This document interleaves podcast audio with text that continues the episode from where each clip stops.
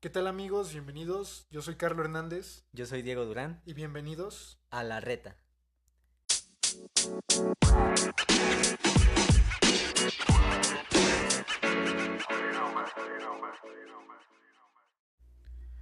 Hola amigos, bienvenidos a este, el tercer capítulo de La Reta. Am, lamentablemente Diego no va a poder estar con nosotros hoy porque pues no pudo presentarse, pero ah, voy, a voy a traerles la actualidad, lo que ha estado pasando últimamente, lo más importante. Ok, para empezar, quiero destacar a mi top 5 de rookies de lo que va de la temporada. Eh, vamos muy poco de la temporada, pero hay rookies, o sea, em, novatos de los que acaban de llegar de este draft, que la verdad están sorprendiendo muchísimo. Eh, quiero comenzar con em, mi top 5 desde el quinto lugar. Voy con Jay Green, el segundo del draft de este año. Está promediando 16 puntos, 3,7 rebotes y 3 asistencias. Un escolta co- que tiene, vaya, una explosividad increíble en, esas, en las piernas. Ha hecho cosas violentas en el aro, de verdad. Si no lo han visto jugar, juega en los Rockets. Si no lo han visto jugar, se están perdiendo de mucho. Es como un Kobe Bryant a su, su tercera temporada. Le estoy diciendo la verdad. Es un jugador muy, muy explosivo y con una capacidad muy buena de anotar. Ha tenido dos o tres partidos eh, de más o menos unos 15 puntos, pero también tuvo uno de 30 puntos. Un rookie con un partido de 30 puntos y me parece que fue su segundo partido de la temporada. Ahora eh, vamos con Devion Mitchell, que está jugando en Sacramento, en los Kings de Sacramento. Él está promediando 9 puntos, un rebote y 3,7 asistencias. Bueno, tal vez estos no sean números eh, muy destacables. La verdad, cuando escuchas sus números, mm, no te sorprendes. Pero lo que realmente sí sorprende es al verlo jugar, su defensa. Es, sin mentirles, uno de los mejores defensores perimetrales de lo que va de la temporada. Y sinceramente, de lo que, de los que hay en la NBA, yo diría que él es el cuarto, tercer mejor defensor este, exterior. Sin alguna duda hizo que, hizo que Stephen Curry y Damian Lillard tuvieran unos porcentajes horribles en su acierto de tiro. Estamos hablando de los dos mejores bases de la liga actualmente. Y David Mitchell, un rookie de un metro ochenta, con su defensa de verdad los estuvo deteniendo a esas dos grandes estrellas. Y no son, eh, aunque se ven pequeños en la cancha, la verdad es que no lo son. Devion, como digo, mide un metro ochenta. Stephen Curry y Damian Lillard miden un metro noventa y cinco. Después vamos con, con Evan Mobley, que está jugando en los Cavaliers, el número 3 de este draft. Es mi justamente mi tercer lugar en mi top. Él está promediando 15 puntos, 8 rebotes y 3 asistencias. La verdad tampoco son números muy grandes. Eh, la verdad es que es una temporada mm, que vamos muy poco de la temporada, perdón. Y no son números muy grandes. Pero la verdad es que a como lo vemos ahí en Cleveland, tiene un potencial. Se le hizo una encuesta a los general managers sobre qué jugador de este draft del que acabamos de tener eh, va, a ser el mejor en unos 5 años y todos coincidieron con Evan Mobley. De verdad se le ve un potencial inmenso. Es un pivot de 2 metros 13 con una extensión de brazos de, dos, de casi 2 metros 20. Un tipo que puede ser un grandísimo defensor y que tiene un tiro a media distancia de verdad muy muy destacable. Incluso igual o un poco mejor que el de Anthony Davis. Y compararlo ya con Anthony Davis son palabras muy grandes. Entonces la verdad es un tipo que el que se le ve un potencial inmenso. Incluso al nivel que podría estar jugando ahorita sería fácil dentro de los 10 mejores dentro de los 10 o 15 mejores pivots de la liga. Porque de verdad está jugando a un nivel decente pero tiene un potencial tremendo en, aún más en su en defensivo también con sus capacidades físicas y, su atleticismo eh, no les miento de verdad este tiene un potencial muy muy grande. Scotty Barnes de los Toronto Raptors aquí Diego se pondrá muy feliz de que lo tengo en mi segundo lugar como de los mejores rookies que, hay, que ha ido de la temporada y bueno, él la verdad es que lo ha estado haciendo muy bien de ambos lados de la cancha, tanto de defensa como, ofe como ofensivamente. Eh, está promediando 18 puntos, 10 rebotes y 1,7 asistencias. La verdad, números muy buenos para, para un alero. Y está haciendo una gran pareja con Novia y Anunobi, aunque también lo ha estado opacando un poco. Pero de verdad, es un jugador que lo está haciendo muy, muy, muy bien. Me está sorprendiendo bastante. Yo pensé que Jalen Sox iba a ser mejor que Scotty Barnes, pero Scotty Barnes se le ve un potencial también muy bueno. Como un. Para si, si quiero compararlo con alguien eh, ahorita, podría decir que un Raymond Green que sabe anotar. De verdad, tiene esas cualidades. Aunque ahorita no lo expresa mucho con sus asistencias, ya que cuenta que nada más con 1,7, pero de verdad tiene un potencial al nivel de Draymond Green, eh, pero con una anotación mucho mejor. Y mi primer lugar, bueno, mi primer lugar de estos rookies, la verdad es que no creo que lo conozcan todos, es Chris Duarte, es de la República Dominicana, está jugando con los... Pero a 20,3 puntos, 4,7 rebotes y 2,3 asistencias. Un jugador que se mueve de base a escolta, que lo acaban de hacer titular en su equipo siendo un rookie que no está en el top 15 de primeros puestos del draft de este año.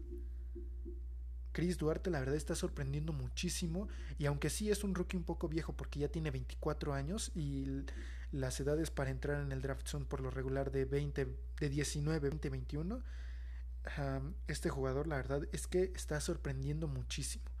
Es un jugador que lo quieres directamente en tu titular y es un base escolta que se está peleando mucho las posiciones con, Michael, con Malcolm Brogdon. Y Malcolm Brogdon ya es un jugador consolidado. Bueno, esos son mis top 5 de rookies, pero falta Kate Cunningham. ¿Qué, está, qué pasó con Kate Cunningham? ¿Por qué no ha, por qué no ha aparecido Kate Cunningham, el número uno de este draft, del que se dijo que era el mejor jugador de lejos de este draft? Bueno, pues es que no ha podido debutar con los Detroit Pistons porque tiene un esguince en el tobillo derecho y se planea que su recuperación va a tardar todavía hasta el sábado. Me parece que el sábado ya va a debutar. James Harden Ah, el siguiente tema, James Harden. ¿Qué está pasando con James Harden? Está perdido. De verdad, les voy a leer sus estadísticas. Y vaya, son estadísticas de un tipo de, de nivel All-Star. Pero James Harden es un jugador que te promedia 36 puntos por partido. Así que ustedes este, verán. Promedia 18,3 puntos, 7.3 rebotes y 8 asistencias. Le digo, estos son números de un jugador de élite absoluta. Pero James Harden es un jugador que fácil te puede hacer 10 asistencias, 8 rebotes y 30 puntos. ¿Y a qué se debe que esté medio desaparecido? Bueno, como sabrán algunos, la NBA hizo un cambio de reglas en esta temporada sobre que ya no se iban a cobrar las faltas em, tan descaradamente en la zona exterior. Faltas muy fáciles que podían sacar Trey Young, Stephen Curry, el mismo James Harden, Damian Lillard que es tirar, pero brincar así enfrente para que tu defensor te toque, aunque sea totalmente accidental, que tú lo hayas provocado, y lo marquen como falta y hagan este tiros libres. Harden está promediando tres tiros libres por partido. Yo creo que esto es lo que más le está afectando. Pero, aunque en el momento esté desaparecido, también opino que esto le va a funcionar.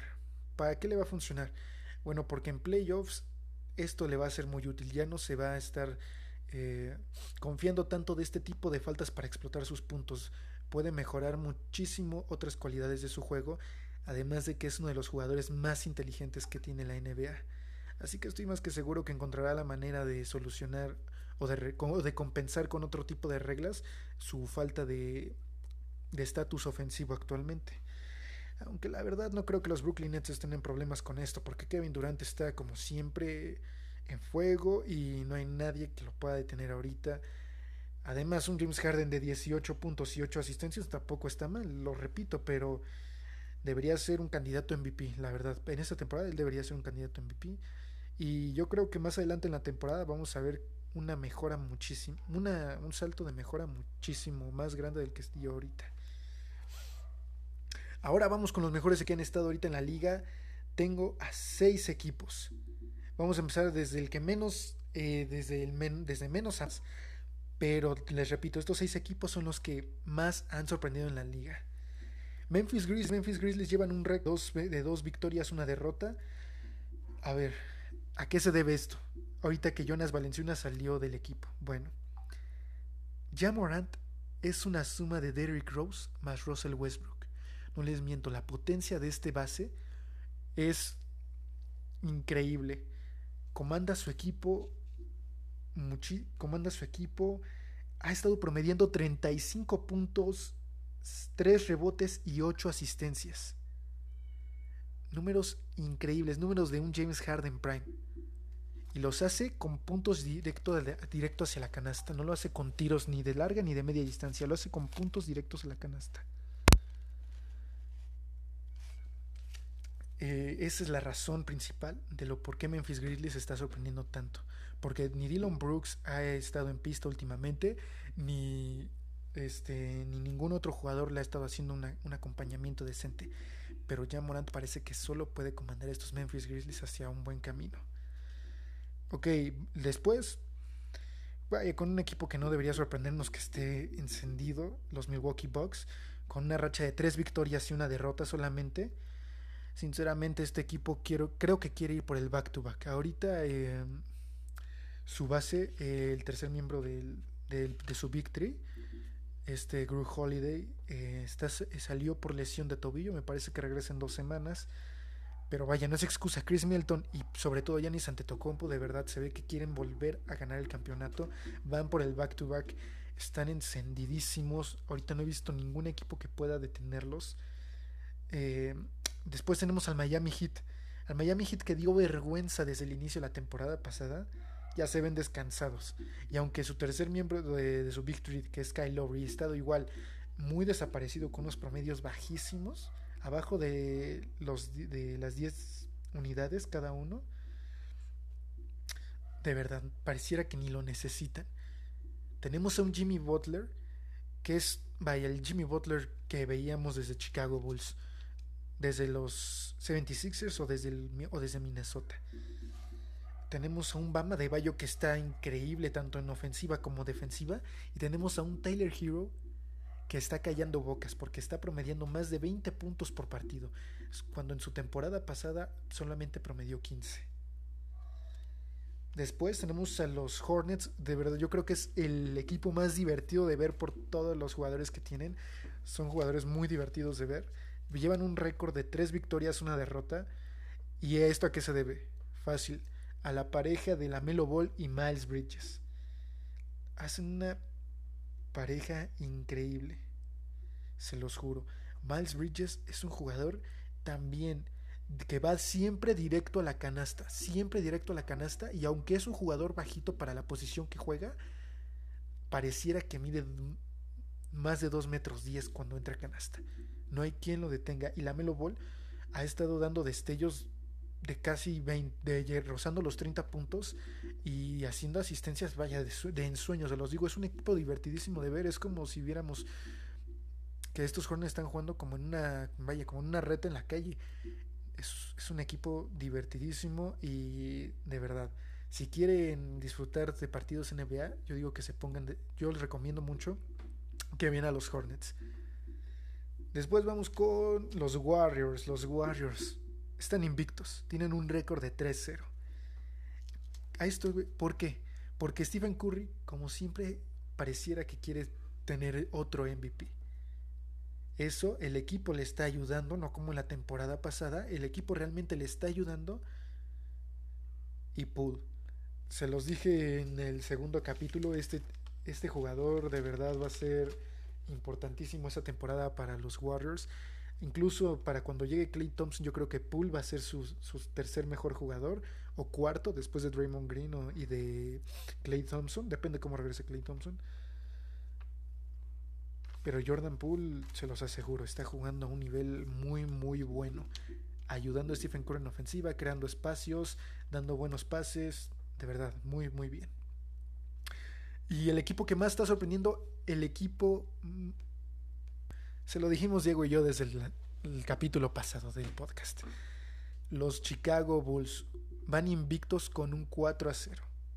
Tienen una química del 100%, se los aseguro. Solamente en su primer partido, el primer cuarto estuvieron como indecisos, medio no sabían qué hacer, pero a partir de ahí para ahorita, de verdad, parece que su química está al 100. Lonzo Ball repartiendo el juego, de verdad, se está viendo a un Lonzo Ball que queríamos ver desde su primera temporada en Los Ángeles Lakers, que aparte es un grandísimo, un grandísimo defensor y creador para sus compañeros. Tenemos a un Zach Lavin que está yéndose a la anotación con todo, con todo se los aseguro. A un Demar de Rosan que le está ayudando a Zach Lavin en la anotación y aparte en la creación de juego Alonso Ball. Y a un Nikola Vucevic que está reboteando como loco. Está promediando 14 rebotes por partido y 18 puntos. Un Nikola Vucevic que no veíamos desde hace tres temporadas o dos en el Orlando Magic.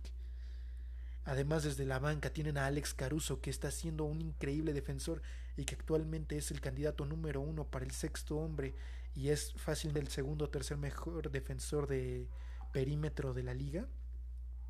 Se los aseguro, este equipo es increíble y es un equipo que posiblemente pueda tener cuatro All-Star. Con Lonzo Ball, Zach Lavin, DeMar DeRozan y Nikola Vucevic. Algo que no se veía desde los Atlanta Hawks del 2008. O con los Boston Celtics del 2010. Se los aseguro. Este equipo es un, tiene, tiene cuatro posibles All-Star. Después ya pasamos los equipos que están siendo increíbles, los rookies.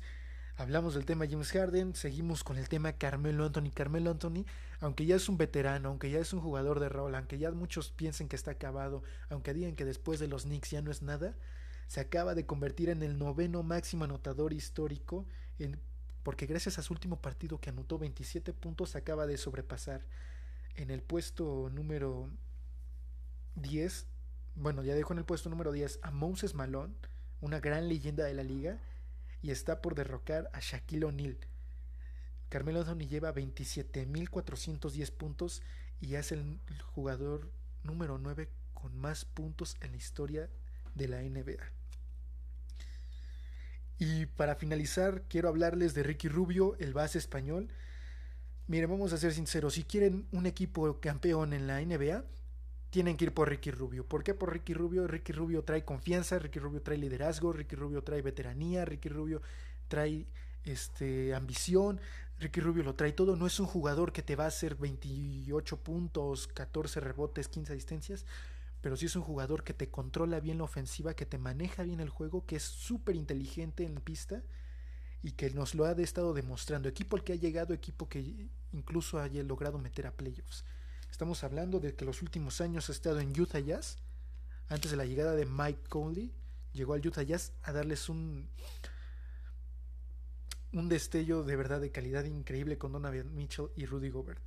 Después se fue a Phoenix Suns, unos Phoenix Suns que no lograban entrar en playoffs desde, desde hace tantísimos años. Ricky Rubio fue el responsable de que entraran a playoffs y se hiciera una plantilla competitiva. Después de él llegó Chris Paul. Chris Paul les dio el alce hacia un equipo de poder competir por el campeonato.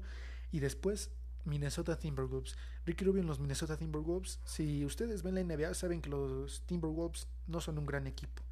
Al menos no en estos últimos años, más que cuando estuvo Ricky Rubio y Jimmy Butler. Junto con Towns. Se los aseguro, si quieren, si quieren un equipo ganador, necesitan a un Ricky Rubio. Tal vez no de titular, Ricky Rubio está siendo un sexto hombre aquí en Cleveland Cavaliers, pero de verdad le está dando apoyo a Darius Garland, a Colin Sexton, a Evan Mobley, a Jarrett Allen, inclusive a Kevin Love, a un Kevin Love que ya veíamos muerto, y a un Laurie Markkanen. Este Ricky Rubio de verdad da un salto increíble de calidad al equipo que llegue. Supongo que eso es todo, es lo más importante, lo que puedo destacar de lo que vamos de temporada se vienen partidos muy interesantes esta semana. Mm, recomiendo verlos. Me parece que ESPN ya va a empezar a televisar algunos esta semana y el fin de semana me parece que hay dos. Es todo por esta ocasión. Eh, me despido y esperemos que Diego regrese para dentro de uno o dos capítulos más. Em, espero así que hayan disfrutado el episodio y como siempre soy Carlos Hernández y nos vemos en otra próxima emisión de La Reta.